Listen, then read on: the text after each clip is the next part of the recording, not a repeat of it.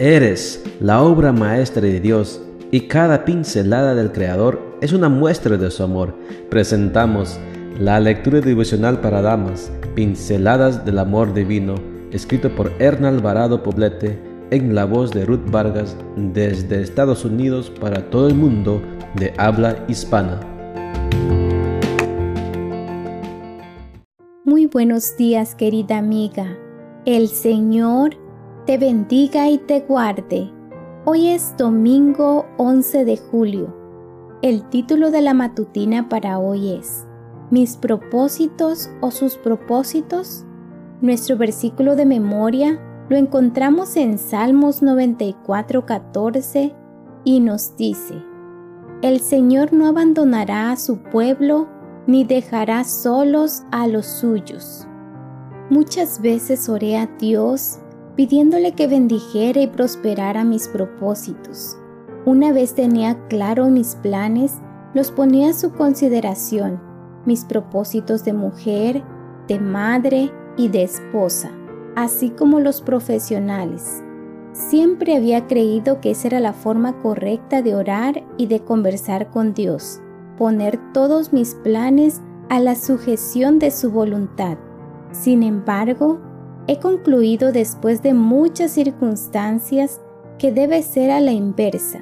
Antes de darle a conocer a Dios cuáles son mis propósitos, mis planes y los deseos de mi corazón, necesito buscar insistentemente saber cuáles son los que Él tiene para mí.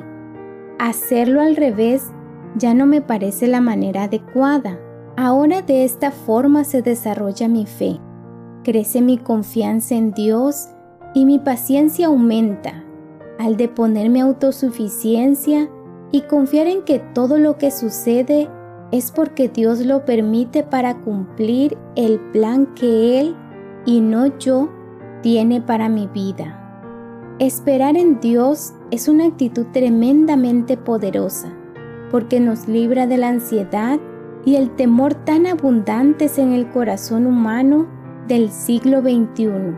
Los planes de Dios no nos son ocultos ni misteriosos, entre otros medios, están revelados en su palabra, pero no solo ahí. El medio más directo y sencillo para conocerlos es a través de la oración privada. Cuando oramos, el Señor que escucha cada palabra que le decimos no es indiferente a nuestras emociones y sentimientos volcados en su presencia. Por el contrario, se conmueve con nuestras tristezas y perplejidades del día a día y no se queda ajeno ni indiferente.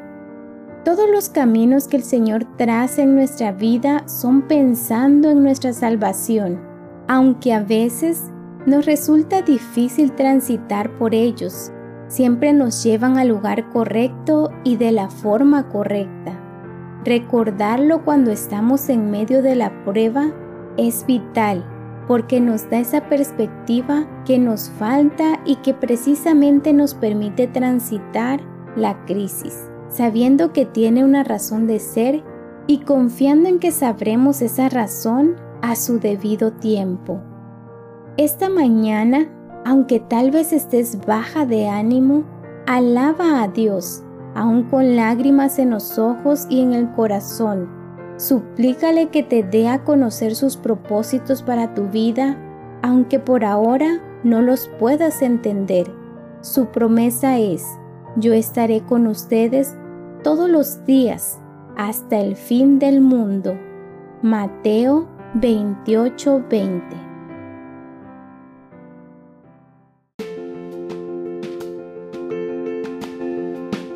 Les esperamos el día de mañana para seguir nutriéndonos espiritualmente. Bendecido día.